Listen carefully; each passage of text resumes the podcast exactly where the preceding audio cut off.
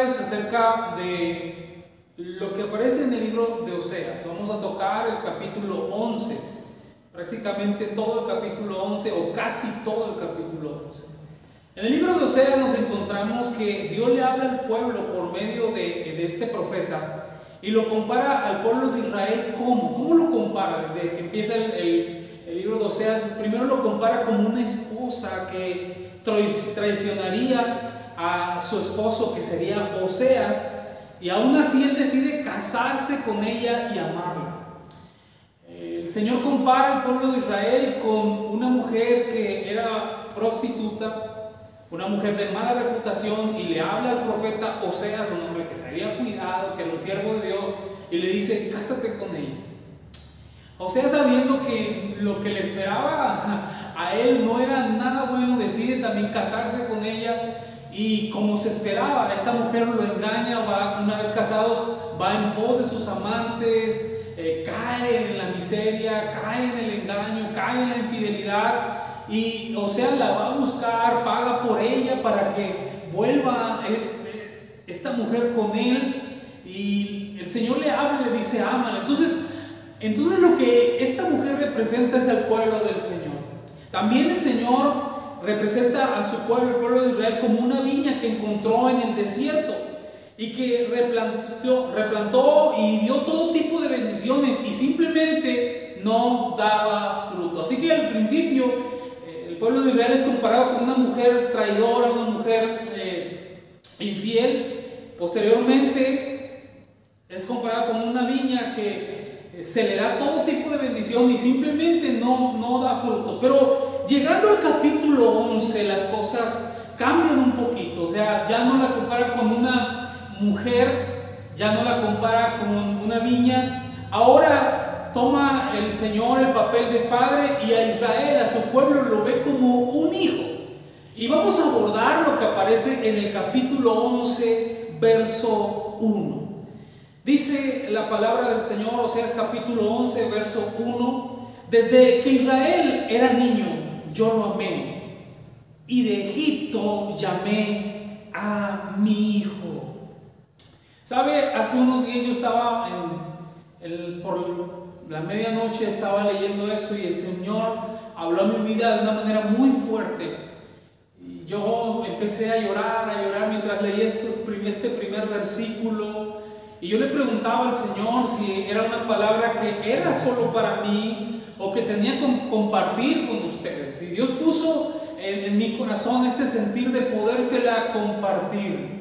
Y es impresionante cómo el Señor empieza a hablar de su pueblo y dice, cuando Israel era muchacho, yo lo amé. Cuando él era un niño, yo lo amé. Y de Egipto llamé a mi hijo. Dios hablaba a mi vida, a mi corazón y, retumbaba muy fuerte esta palabra donde dice, yo te amé desde que eras, desde que eras un niño. Y yo me imaginaba como yo era un niño cuando empecé a tener uso de razón y desde antes ya el Señor me amaba y el Señor te amaba a ti y le estaba diciendo a su pueblo, tú ni te acuerdas y yo ya te amaba, siempre te he amado. Hoy, hoy quiero traerte buenas noticias a tu oído, a tu corazón, a tu espíritu. Y déjame decirte algo que quizás lo has escuchado, pero a veces tendemos a olvidarlo. El Señor te ama. Y no te ama desde hace unos días. Dice el Señor, yo siempre te he amado. Desde que eras un niño, desde antes de nacer, yo te he amado, he pensado en ti. Y déjame decirte algo, te sigo viendo como mi pequeño, como un niño. Desde que Israel era un niño, yo lo amé. El Señor habla y dice, no te empecé a amar cuando las cosas tú las empezaste a hacer medianamente bien o bien. No te amé desde que me conociste o te compartieron de mi palabra. No te, amé desde que tú llegaste arrepentido, llorando y me pediste perdón. No te llamé, no, no te amé desde que tú empezaste a caminar en mi camino. Te amé desde que andabas a lo mejor perdido y esto Dios me hablaba primero. Te amé desde que tú no querías nada conmigo.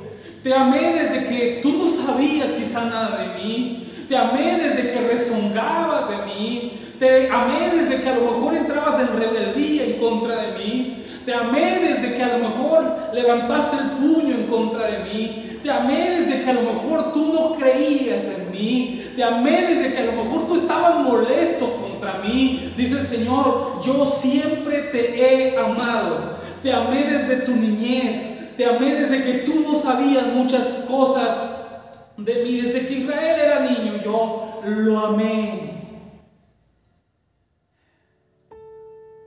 Era un niño que era esclavo.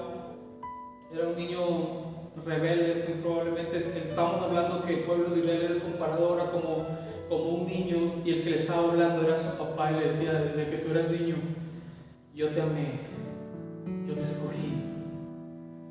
Desde que tú eras un niño yo puse mi mirada sobre ti. ¿Alguien está escuchando la voz del Espíritu Santo detrás de esto? Desde que tú eras un niño yo te escogí. Tú no sabías que tú ibas a caminar conmigo y yo ya te había escogido. Yo ya había puesto mi mirada sobre ti porque te amé. Y le dice prácticamente a, Israel, dice, no, no fue Egipto con todo y su imperio, todas sus fortalezas, no fueron los asirios con, con toda su inteligencia de guerra, con, con todos sus escuadrones, no fueron, fue un, pueblo sencillo, fue un pueblo humilde, fue un pueblo que, que, que sembraba, era un pueblo agricultor, yo te amé, no por tu gran fuerza, sino por gracia, porque decidí amarte, te escogí. Mira, mira lo que dice Deuteronomio capítulo 7, verso 6 al verso 8. Porque tú eres pueblo santo para Jehová, tu Dios. Jehová tu Dios te ha escogido para ser un pueblo especial. Más que todos los pueblos que están sobre la tierra. Escucha, más que todos los pueblos que están sobre la tierra no por ser vosotros más que todos los pueblos os ha querido Jehová y os ha escogido, no fue por eso. Pues vosotros eras el más, insignificante de todos los pueblos, sino por cuanto Jehová os amó y quiso guardar el juramento que juró a vuestros padres. Os ha sacado Jehová con mano poderosa y ha rescatado de la servidumbre de la mano de Faraón, rey de de manera que no puedes decir ni yo que fue por nuestros logros y el Señor me ama mucho porque yo sí soy obediente, porque yo hago las cosas bien, porque me, yo era, no sé, era gran cosa. No, dice el Señor, no fue por eso. De hecho, eras el más insignificante. Cuando Dios hablaba esto a mí, me dijo, de hecho, tú eres el más insignificante.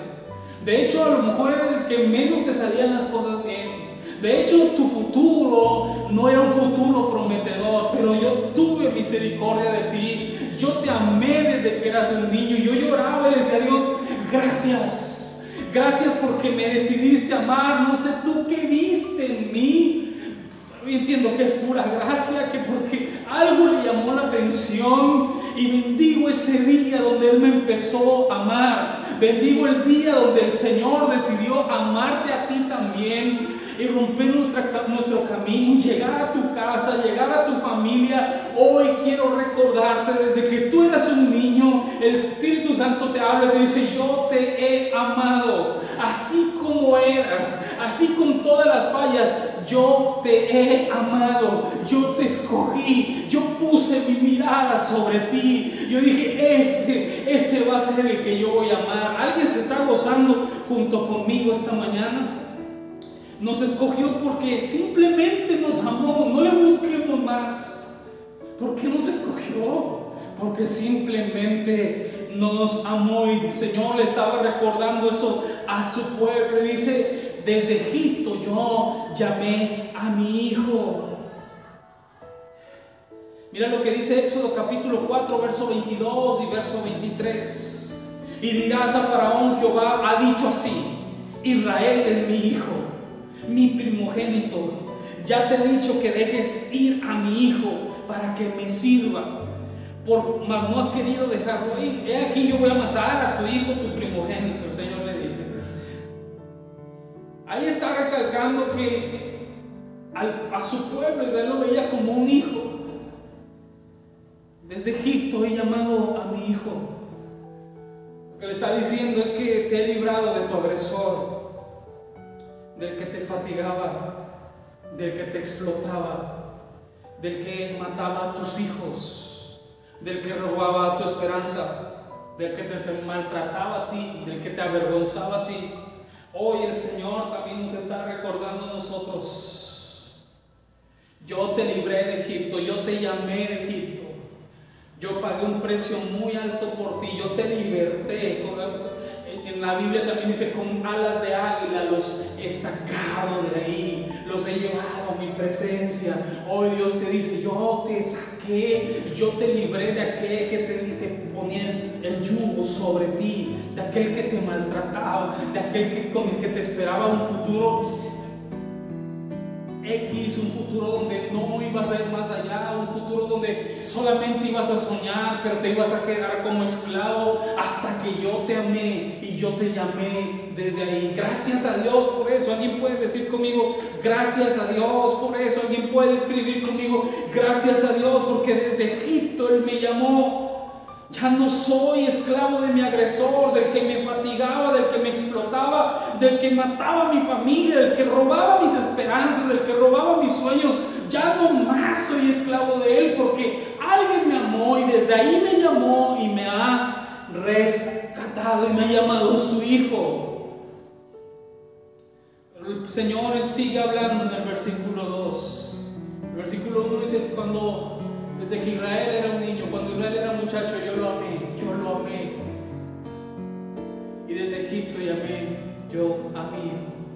Verso 2, Oseas capítulo 11, verso 2. Pero cuando más lo llamaba, más se alejaba de mí. Ofrecía sacrificios a sus falsos dioses y quemaba incienso a las imágenes palabra desgarradora, una palabra donde el Señor dice, yo lo amé, pero entre más yo lo llamaba, Él más se alejaba de mí. El Señor hablaba en mi corazón y decía, siento que entre mejor te trato, más te separas de mí. Te hablo una y otra vez y trato de llamar tu atención pero estás muy distraído con cosas que me lastiman. ¿Imaginas? Que Dios dice, pero entre más yo lo llamaba, más se alejaban de mí. ¿Sabe que esa historia que se refiere al pueblo de Israel es muy parecida a la que vivimos? Que entre más Dios nos está buscando, que entre más nos muestra su amor, su fidelidad, nosotros nos vamos alejando cada vez más Señor se siente muchas veces desplazado porque ponemos atención más en otras cosas. Entre más yo te llamo, tú más te alejas de mí, más tomas tu distancia. Y te has puesto a pensar qué siente el corazón del Señor cuando lo ignoramos. Sé que es una frase muy, muy de predicador decirte lo siguiente. ¿Sabes cuántas veces hemos ignorado al Señor cuando nos está llamando la habitación a orar. ¿Sabes cuántas veces Él nos ha levantado por las madrugadas y uno se molesta y dice, no puedo dormir y Dios dice, te estoy llamando, pero entre más te llamo, tienes más ocupaciones en el día, tienes cosas que hacer y, no es malo que uno tenga cosas que hacer, pero a veces estamos tan distraídos y Dios dice, te estoy llamando, te estoy buscando, te he amado, pero siento que cada día te alejas más de mí. Por ejemplo, como los padres cuando tenían una excelente relación con los hijos. Pero luego por amor, un ejemplo, solo es un ejemplo, le regalan un celular, le regalan un iPad, le regalan un videojuego y adiós esa relación cercana. Porque antes podías hablar con ellos, ahora les hablas, ahora quieres llamar su atención, ahora quieres jugar con ellos, ahora quieres salir con ellos a, pasear, quieres que te cuenten cómo les fue y ellos están tan entretenidos con algo que tú les regalaste por amor. Lo mismo es el Señor. Nos da tantas bendiciones, nos da tanta provisión que a veces nos distraemos con las cosas que Él mismo nos da y Dios está diciendo, hey, ¿Te acuerdas los días cuando tú y yo platicábamos? Lo mismo le está diciendo Israel. Entre más yo lo llamaba, el más, más se alejaba de mí. A veces es triste, pero cuando más bendiciones tenemos es cuando menos nos acercamos al Señor. Cuando las cosas bien, van bien, por lo regular damos por un hecho de que siempre Dios los va a mantener así. En cambio, cuando las cosas van mal, cuando un hijo se nos enferma, cuando la economía cae, es cuando volvemos, volvemos al Señor. Y no es que Dios lo quiera hacer así, es que a veces solamente así podemos, el Señor puede captar nuestra atención. Y entre más yo lo amaba, más alejaba de mí. Pero no solamente es eso, sino que dice, y a los Baales ofrecía sacrificios, perdón, ofrecía sacrificios a sus falsos dioses y quemaba incienso a las imágenes. Quizá tú digas, no, yo no, yo tampoco, tampoco exageremos, o sea, yo no le ofrezco sacrificio ni a una imagen, ni a un dios pagano, ni prendo incienso, ni nada de eso, pero ¿qué ofrecemos en este tiempo? A veces ofrecemos nuestro tiempo en cosas que no son Dios. Invertimos demasiado tiempo en cosas tan malas, como desde un juego, como desde un celular, como las redes sociales, y no estoy diciendo que esto sea mal, pero a veces ofrecemos más nosotros a esas cosas que el tiempo que le podemos dar a Dios en devoción, porque a veces ofrecemos también nuestra devoción a cosas que son puertas falsas, dioses falsos, demasiado esfuerzo en alguna cosa, porque yo no, escucha bien esto, a veces ponemos demasiado esfuerzo en ascender en un puesto de, un trabajo, y tú vas a decir, entonces es malo trabajar para nada, pero a veces es tanto el afán, es tanto el esfuerzo que Dios dice, lo estás haciendo un Dios, lo estás haciendo un Dios falso. Ofrecemos tiempo, ofrecemos devoción, quizás no ofrecemos incienso, pero sí estamos ofreciendo tiempo, devoción, esfuerzo, fe incluso, dinero. ¿Dónde va nuestro dinero? Estamos ofreciendo dinero y malgastando en tantas cosas, pero nos cuesta trabajo darle a Dios de nuestro dinero. Y muchas personas se ven ofendidas cuando se les habla acerca de honrar a Dios con nuestros bienes. Pero lo que está diciéndole a Israel es que ellos ofrecían a los dioses en lugar, a dioses falsos en lugar de Él. Hoy la historia no es tan distinta. No hay un Baal quizá, no hay un Astaroth, no hay un dios así, pero estamos ofreciendo nuestro dinero en cosas que son irrelevantes. Y cuando Dios nos pide algo, nos molestamos y decimos que nos quieren trabajar, nos quieren lavar el coco y que Dios no necesita tu dinero, pero la Biblia habla acerca de honrar con nuestros bienes a nuestro Dios. Y recuerda siempre que cuando Dios te pide es porque Dios te va a dar más todavía. No es porque Él necesite, sino porque los que necesitamos somos nosotros. Y el que siempre escasamente, escasamente va a llegar, pero el que siempre en abundancia va a recibir en abundancia. Ofrecemos dinero en otros lugares, ofrecemos sacrificios, incluso de nuestras fuerzas, en lugares que son Continúa el verso bíblico en el 11, Oseas capítulo 11, verso 3, dice, yo fui quien enseñó a caminar a Efraín, yo fui quien lo tomó de la mano, pero él no quiso reconocer que era yo quien los amaba. Yo fui quien enseñó a caminar a Efraín. Yo fui quien lo tomó de la mano. Pero no quiso reconocer que era yo quien lo amaba. Efraín es la manera como, ¿por qué dice Efraín? Porque Efraín es la manera como Dios se refiere al reino del norte, de manera afectiva, de cariño. Él estaba hablando acerca del reino del norte, y se refería como de cariño, Efraín, yo lo enseñé a caminar. En Génesis capítulo 48 también eh, tiene que ver con quién es Efraín, hay un trasfondo ahí. Resulta que Jacob, te lo explico muy brevemente, Jacob tuvo 12 hijos. El mayor era Rubén, pero Rubén, Rubén le falló a su padre Jacob porque él se acuesta con una de sus su padre. Lo desafió, cometió esa aberración, eh, actuó de una manera que no se debe de hacer, por lo tanto la primogenitura le fue, le fue quitada. Pero la Biblia habla acerca de uno de los doce hijos, que después serían las doce tribus, los doce hijos de Jacob, había uno que él amaba mucho, se llamaba José. A José le hizo una túnica de colores, sus hermanos lo envidiaron, no voy a hablar de la historia, lo vendieron y por muchos años no lo vio, pero cuando la historia, luego usted la busca, la historia habla acerca de que se vuelven a reunir, que José vuelve al padre, a Jacob, aquel que lo daba por muerto.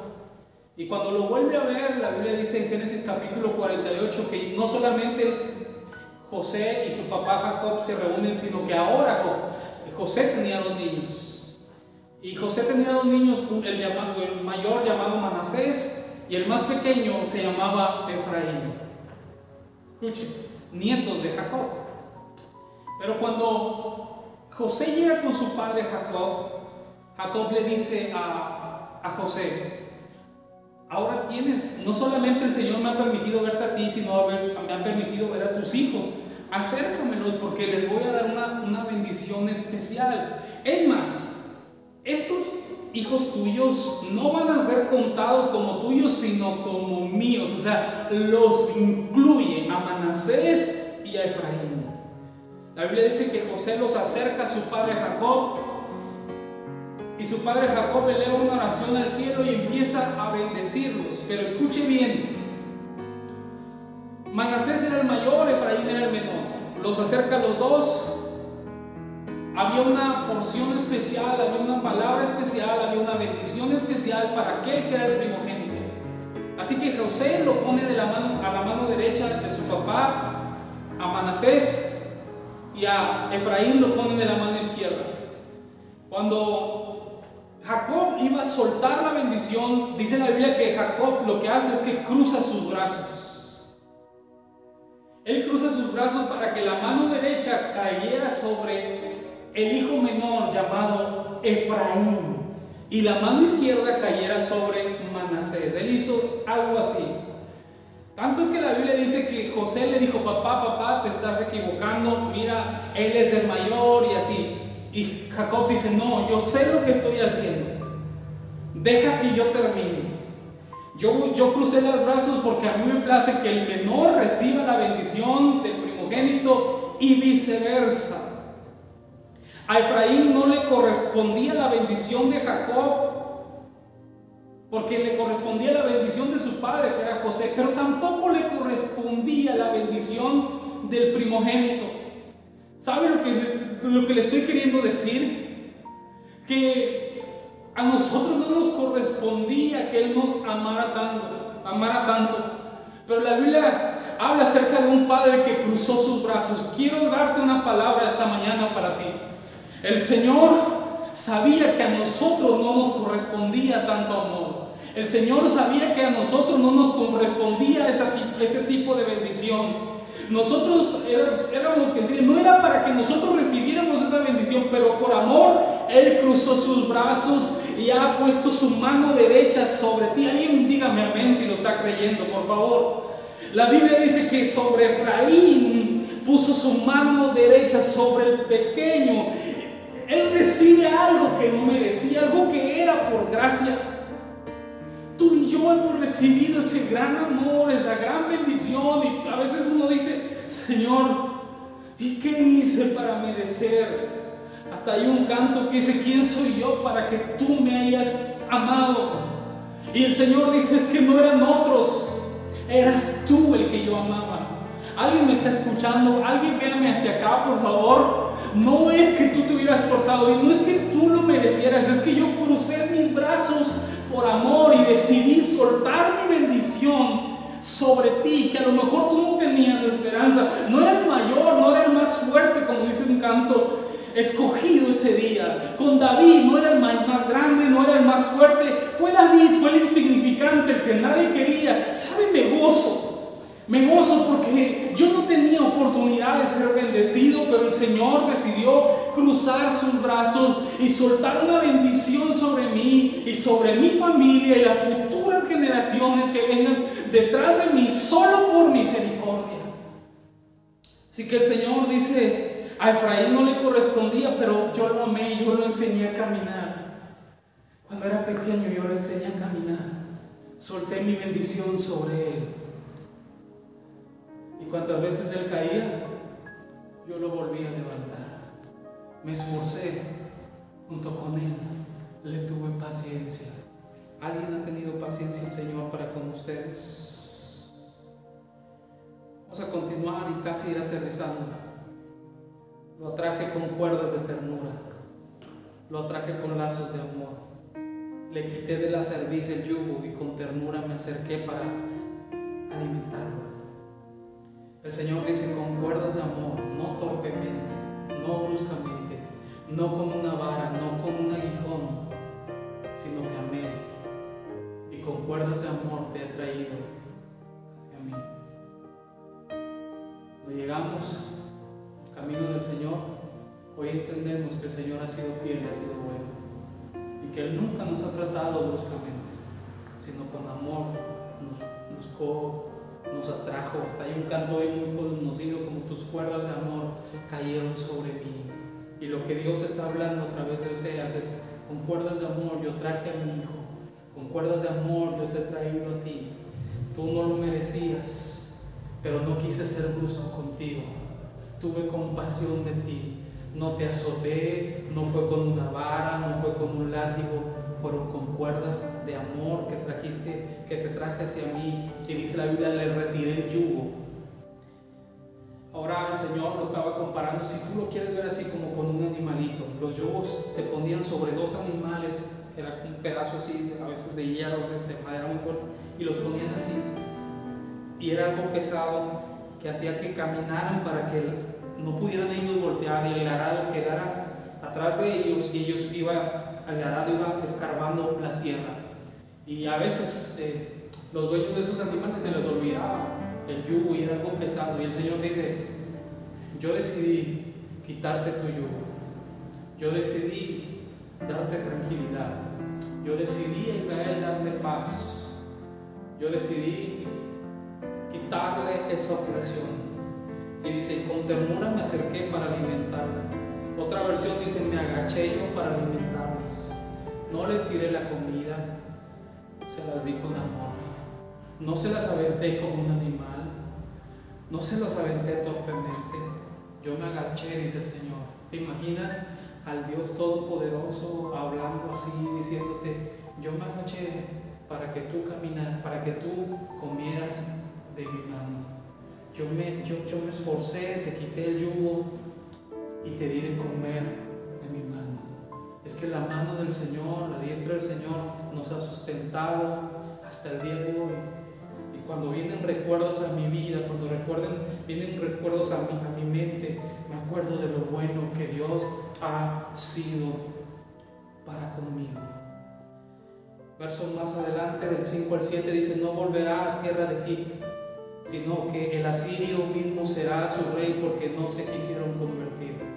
Escucha esta palabra, porque no se quisieron convertir. Ahora el Señor está hablando acerca de un castigo que venía sobre su pueblo. Dice, no volverá a la tierra de Egipto, sino que el asirio mismo será su rey porque no se quisieron convertir. Ruego que esta palabra no se cumpla en nosotros, que nosotros nos, sí nos convirtamos con el amor, con lo que Él ha mostrado hacia nuestra vida que no se diga de nosotros, ni aún así se quisieron convertir. Vieron mi amor, vieron mi infidelidad, vieron mi trato y no se quisieron Que eso no se diga de tu familia ni de la mía, sino que nos baste su amor, que su gracia nos seduzca. Continuamos, dice, caerá espada sobre sus ciudades y consumirá sus aldeas. Las consumirá a causa de sus propios consejos. Entre tanto, mi pueblo está adherido a la rebelión contra mí. Fíjese esto lo que, lo que viene. Aunque me llaman el Altísimo, ninguno absolutamente me quiere enaltecer. ¿Sabe lo que estaba diciendo el Señor? Como lo que dice en el Nuevo Testamento, este pueblo de labios me honra, pero su corazón está lejos de mí. Me dicen que soy el Altísimo.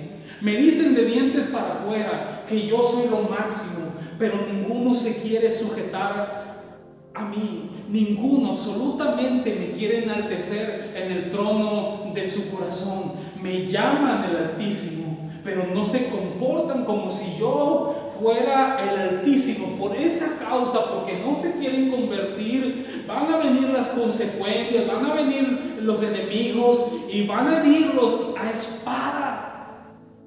Porque no les bastó mi amor, porque no les bastó el pasado, cuánto yo los procuré. Aún así ellos no se quisieron convertir y están siendo demasiado hipócritas porque me honran con sus labios, pero no están rendidos ante mi presencia y sabe que eso, aunque era para el pueblo de Israel, sigue taladrando nuestro corazón el día de hoy. A veces nos congregamos y aunque nuestro, nuestro lenguaje corporal es levantar nuestras manos, danzar, ir al piso, llorar, temblar, no sé, congregarnos no estamos enalteciendo al Señor en nuestro corazón con nuestros actos. No lo reverenciamos como Dios, no le tememos como nuestro Señor que es. Y nuestro corazón está lejos de Él. Me llaman todos el Altísimo, pero ninguno me enaltece. Ninguno me enaltece en su corazón. Tengamos cuidado con eso. Que no venga esa palabra sobre, sobre nosotros, sino que nos baste su amor, nos baste su gracia verso 8 al 11.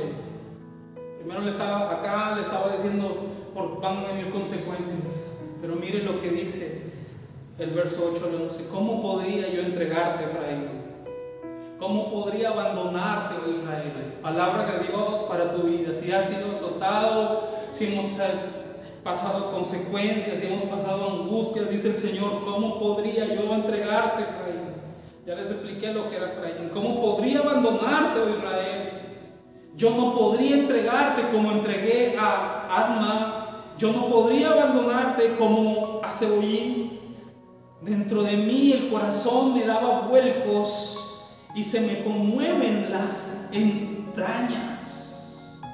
Si tú preguntas quién es Adma y Cebollín, son dos pueblos que estaban al lado de Sodoma y Gomorra. Y por causa de la maldad, tú sabes que Sodoma y Gomorra fueron aniquilados. Y también estos dos pueblitos que estaban al lado fueron así. El Señor estaba diciendo, mira, Va a venir castigo sobre ti, Efraín, va a venir castigo sobre ti, mi pueblo Israel, pero yo no te voy a entregar, tú no vas a desaparecer, no va a ser esto para muerte, es para llamar tu atención, es para que tú te vuelvas a mí. Y déjame ser un eco del Espíritu Santo, el Señor te está diciendo, esto no te va a matar, esto no es para aniquilarte, esto es para que vuelvas tu corazón a mí. Y no es que yo lo mande, es que son consecuencias los actos, pero yo no te voy a entregar, yo no te voy a dejar que tú perezcas. ¿Por qué? Porque dentro de mí el corazón da vuelcos y se conmueven las entrañas. Pero no daré rienda suelta a mi ira, ni volveré a destruir a Efraín. Porque en medio de ti, escucha bien, porque en medio de ti no está un hombre, sino que estoy yo. En medio de ti, de tu casa, de tu familia, no está un hombre, sino que estoy yo, dice el Señor, el Dios Santo, y no atacaré la ciudad. El Señor rugirá como león y ellos lo seguirán. Cuando el Señor lance su rugido, sus hijos vendrán temblando de occidente. Vendrán desde Egipto temblando como aves, vendrán desde Asiria temblando como palomas, y yo los estableceré en sus casas, afirma el Señor. O sea que las consecuencias son temporales. Pero el Señor dice, mi corazón está hinchado de amor por ti. Que pasen momentos de dificultad, de escasez, de lo que nosotros mismos hemos sembrado, de separación de Dios, pecados. Y aunque nos sintamos ya morir, desfallecer, dice el Señor, yo no te voy a entregar esto va a pasar. Porque desde que tú eras niño, yo también. Y el amor no deja de ser. Llévate esta palabra en tu corazón. El Señor te ama con amor eterno. El Señor te ama y por lo tanto Él te prolongó su misericordia. Te amó el Señor desde que eras pequeño y desde que eras esclavo, desde que no eras bien portado, yo velaba por ti, dice el Señor. yo estaba atento a ti, yo te enseñé a caminar, yo te enseñé a dar tus primeros pasos. Y cuando tú caías, había un papá que te levantaba. Cuando tú te ibas lejos de mí, yo te gritaba, yo te traía con cuerdas de amor. Yo velaba por ti, yo iba por ti, simplemente porque te amé. Aunque eras insignificante, he decidido amarte con todo mi corazón. He decidido amarte con todo lo que soy. Hoy, la mayor muestra de amor se ha visto a través de lo que el Padre dio por medio de su Hijo Jesús, que fue a la cruz para morir por ti y por mí. La máxima expresión de amor reflejada en la cruz del Calvario. Vuelvo a decir esto, desde que tú eras un niño, el Señor te amó. Si en algo puedes descansar, es en el amor que Dios tiene para ti y para tu familia y para el tiempo venidero, tú tienes que recordar cuánto Él te ama. Desde que Israel era muchacho, yo lo amé. Desde que tú eras un niño, yo te amé y te llamé desde Egipto para que tú y yo tuviéramos una comunión hasta la eternidad. ¿Quieres cerrar tus ojos? Padre, gracias Señor por tu palabra. Gracias por mensaje, gracias por recordarme cuánto me amas. Gracias Señor porque aunque yo me iba en pos de otras cosas, tú siempre tenías misericordia de mí. Tú siempre me jalabas con cuerdas de amor. Muchas veces he sido rebelde, muchas veces he fallado, muchas veces he atentado contra tu corazón. Muchas veces te he lastimado, pero tú como un buen padre siempre has estado ahí. Siempre tu fidelidad se ha mostrado en nuestra vida, Señor. Gracias. Gracias por amarnos tanto. Gracias por escogernos en medio de tantas, tantas millones de personas. Tú nos amaste desde que éramos unos niños, Señor Jesús. Hoy descansamos en tu amor. Si hay alguien que hoy está pasando una angustia, alguna enfermedad, alguna dificultad, tú les hablas y les dices, recuerda cuánto yo te he amado. Recuerda que te amé desde que tú eras un pequeño y te sigo amando el día de hoy y eso nos tiene que bastar. Tu amor, tu gracia. Tu amor, Señor, echa fuera el temor. Así que recibimos ese amor y ese abrazo paternal en el nombre de Cristo Jesús, Señor nuestro. Amén y amén. Quédate con esta palabra de cuánto el Señor te ama. ¿Por qué? Simplemente porque Él decidió por ti y por mí. Nos puso el ojo y hasta hoy, hasta hoy, no lo ha quitado de nosotros. La mano del Señor se cruzó y aunque no merecíamos su gracia, su bondad, su misericordia, su amor, Él dice, yo sé lo que estoy haciendo. No eran otros, eras tú el que yo escogí, porque con amor eterno te he amado. Que tengas muy buena tarde y que el Señor te bendiga con todo tipo de bendición desde los cielos. Hasta pronto.